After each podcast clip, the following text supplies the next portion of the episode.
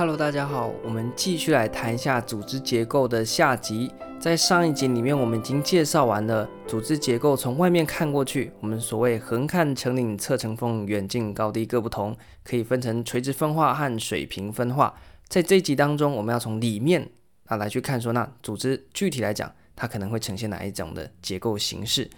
在里面的角度呢，大致上呢就是回应到我们在行政学校查。里面谈到的官僚组织啊，那为了回应这些官僚组织，它可能没有效率的部分，它的层级化啊，导致它的目标替代啊，导致它的无效率和僵化。那我们后来呢，有学者就提出了不同的组织形式，那更富于弹性，能够啊应对更多元复杂动态的治理环境。所以在里面的层次，我们主要跟大家介绍的是去回应到官僚组织无效率的问题而所提出来的几个大的在考试中常见的。第一个呢是。协和式的组织，科哈特，这个大家呢应该很有印象，因为呢它是等等会讲到在某一个学派里面提出来的。现在大家可以先稍微想一下。第二个呢是矩阵型的组织，哦，这个在考试当中非常的爱考。第三个呢是网络型的组织，我们说当前的趋势就是网络，网络什么治理网络啊，政策网络，什么都要网络。所以这三种协和式组织、矩阵型组织、网络型组织呢，就是目前啊回应到传统官僚组织无效率的部分。所提出来的三大回应的组织形式，在协和式组织，那我们来揭晓一下，它就是在 NPA 里面所提到的，它就是啊非常非常针对官僚组织来去做回应。那在协和式组织里面呢，它是啊非常重视所谓短期专案所组成的一个团队，在这个团队里面呢，它的社会关系呢是高度的自主，而且相互的依赖。也就是说呢，今天有一个专案，例如说呢，我们要去提升我们在儿童餐部门啊，我们继续延续上一集的那个案例，我们的瘦老爹呢要去增加儿童餐啊有的销售量，所以我们一个专案，那所以据这个专案，我们就在瘦老爹的企业里面呢形成了一个团队，这个团队呢是要针对如何提升儿童餐的销售量的这样子的一个目标来去做前进的。在这个团队里面呢，我们是有高度自主的。我们为了这个目标来前进啊，不太受公司其他的一些部门啊，或者是一些方案的，或是一些专案的影响。我们就是 focus 在我们的这个专案，它是短期的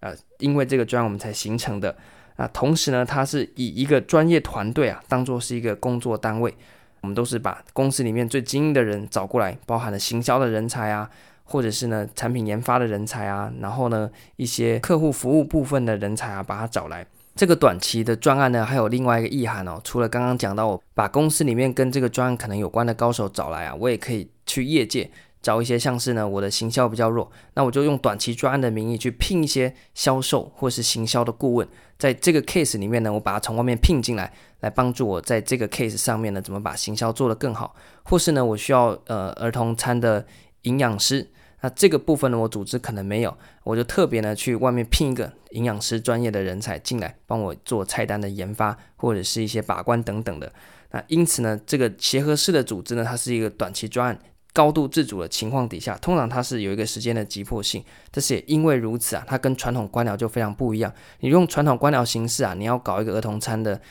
专案是不太可能，但是透过协和式的组织形式呢，就可以啊，把优秀人才从里面聚集起来，或从外面把他聘进来，就为了这个 case，然后呢去做一个高度的回应。所以你放到政府里面呢，政府今天要做什么专案，它也可以用这样的形式，协和式组织来取代传统的官僚组织，能够短期专案的方式把真正优秀人才找进来，让他们在高度自主的情况底下呢，来去达成你的政策目标。这是第一个协和式组织它主要的一些特质和它的运作的逻辑。接着我们来谈到矩阵型的组织，它其实跟协和式的组织也是蛮像的啦。它的特性呢就这四个，它也是一个临时组成的，并且呢它重视开放性，而且呢它要求的是一个通才的人。等下就会讲为什么。那因为在前面临时开放通才的要求底下，它其实是呈现一个非常弹性的组织形式哦。所以某种程度上面呢，它跟协和式组织呢也有一些重叠的地方。我们就具体介绍一下，所以矩阵型的组织为什么叫矩阵型的组织呢？因为它就长这样，就是一个矩阵嘛。当然，你可能会有更多更复杂的部门啊。简单来说呢，矩阵型的组织，它的这两个纵横交错的两条，它就分别代表了功能性以及专业性，把它交织起来，它就会变成一个矩阵型的组织。例如说呢，我今天有一个专案，那希望能够做一个儿童餐的产品研发，所以这是开发的部门。接着呢，我希望呢能够针对我说的品项去做一个促销，所以这是我第二个专案，叫做促销专案。所以我有儿童餐的开发专案和促销专案。在这个呢，一般呢、我的组织内部呢，好像没有办法去对应到这两件事情啊。例如说，你在门口收钱的，他怎么参与开发呢？或在门口收钱的，他怎么去参与促销呢？啊，但是呢，我用矩阵型的组织，把开发和促销两个专案先提出来之后呢，我开始去找顾客部门的人进来思考，说，诶，你们是负责顾客部门的，那在开发这个专案里面，你们来去思考看看顾客会喜欢什么样的产品。那在促销的这个专案里面，你们是顾客部门的人，那你看看顾客用什么样的促销方式呢？对他们最有效。那另外一个呢，我把行销部门的找来说，你那你看，我先要开发新产品，那你们就你行销部门可以帮助我们在开发新产品的时候呢，有哪一些的帮助呢？他可能就说，那你开发新产品之后，我可以帮你的好处给行销出去。所以在过去啊，顾客部门他就做顾客部门的事情。行销部门他就做行销部门的事情，这个呢是有一个功能性的分化之下呢，他们各自的功能去做。但是呢，这样的情况底下呢，顾客就做顾客，行销就做行销的。那今天我要开发一个新产品，它势必会牵涉到好几个部门，像是开发的部门、顾客的部门也会需要，行销部门也会需要。但是呢，我就没有对应的部门啊，对不对？所以我就特别为了开发的专案组成一个矩阵型的组织，在这个开发专案的矩阵型组织里面，我把顾客部门的找来，我把研发部门找来，我把行销部门找来，我的财务部门也找来，我把我的人力资源的部门也找来。那透过这个各个部门都找人进来，这个矩阵式组织为了开发新产品的专案，大家思考看看，我们各个部门能够怎么样去协调整合，提供你部门的贡献。OK，这个是在私部门或者是我的瘦老爹鸡排店呢的一个案例。在政府呢，我们最明显的就像是我们因应疫情啊，不是有一个疫情指挥中心吗？疫情它就是一个专案嘛，那里面有非常非常多的细节。那疫情呢，不会只有涉及到卫福部，我们说经济部也是有影响啊，内政部有没有影响？有啊，啊还有其他的一些单位啊，也都有一些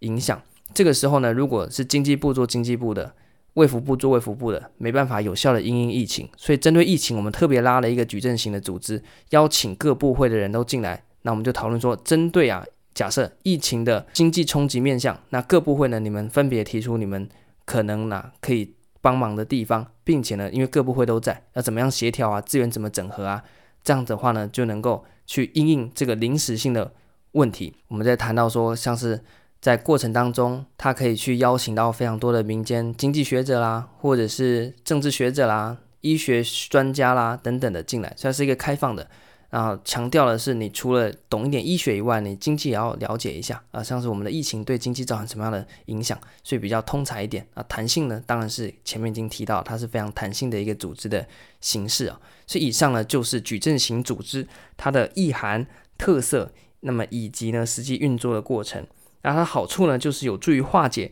组织部门啊和部门之间可能会有冲突。我们前面谈到了，顾客部门做顾客部门，行销部门做行销部门，可能呢两边资源会重叠。我今天用专案的形式把各部门拉进来，我们就可以很 focus 在这个专案它的目标，然后各部门呢一起去前进。它非常的适合动荡的环境和高度复杂的任务，像是疫情啊，那就适合呢把所有人找进来集思广益。但是呢，它也是有一个缺点啊，就是呢会有双重隶属性的问题。今天顾客部门的人呢、他一方面还是那个部门的人，但是他又是矩阵型组织这个团队里面的人，这样他就有两个老板呢、他要听他部原本部门的老板的话，还是听这个矩阵型组织里面老板的话？在这个时候呢，可能会有双重隶属性的问题，而且呢。这个时候啊，人事变动是比较大的。对员工来讲呢，没有确定性，可能明天你这个组织就解散了，因为你是临时性的组织嘛。对他来讲，他就不敢下太多的心力，怕等一下可能人事异动啊，或者是组织就不见啊，对他来讲影响就比较大。这是矩阵型组织它的一些特征和一些缺点的部分。最后呢，我们来谈一下最简单的网络型组织啊。什么是网络呢？在讲治理那个单元的时候，我们就已经谈过了。在这边呢，它只是用一个网络的形式呢来组成一个组织，就像这样子的一个形式。在这里面呢，你已经找不到所谓哪一个是头，哪一个是下属的关系，因为呢，每一个都在这个网络的节点上面都扮演着相互依赖的角色，而且是各自独立的，不像是我们前面讲的一个金字塔型的层级结构啊，有上下的关系。没有，在网络关系呢，彼此呢是相互依赖的，所以它呈现的是一个互惠、合作、结盟的整合关系。这样的好处呢，它能够啊一样，你只要看到是当代的组织，它一定会强调一个特性，就是能够弹性的去灵活运用，并且呢来去做串联。网络型的组织啊，通常就是去应应到说更加多元、复杂、开放的这样子的问题的时候呢，就透过网络型的组织吧，把各个单位全部串联起来。例如说呢，我们在推地方创生的时候呢，也是需要一个网络型的组织啊，来去做创生的工作，因为它涉及到了可能地方的产业啦、文史的啦、那政府的努力啦、民间一般非营利组织的啦、企业的啦等等啊。那这个时候呢，就用网络型的组织把大家串联起来，没有谁指挥谁，而是大家共同为了这个目的来去做一个互动啊，并且呢，透过这个互动彼此来去做整合。来去达到互惠互利的一个效果，这是最简单网络型组织。通常呢，在考题出现的时候，你一看就知道它是网络型组织啦。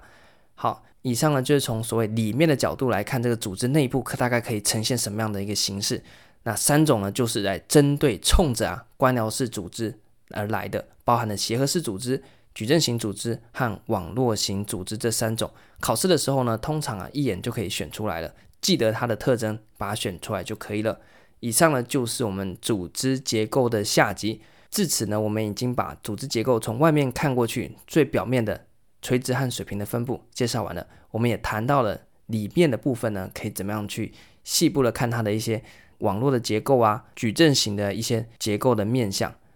更多的资讯可以到 Instagram 或 Podcast 上面参考有关组织管理的更多内容。我们就下一集再继续跟大家讨论。这一集就到这边，感谢大家，拜拜。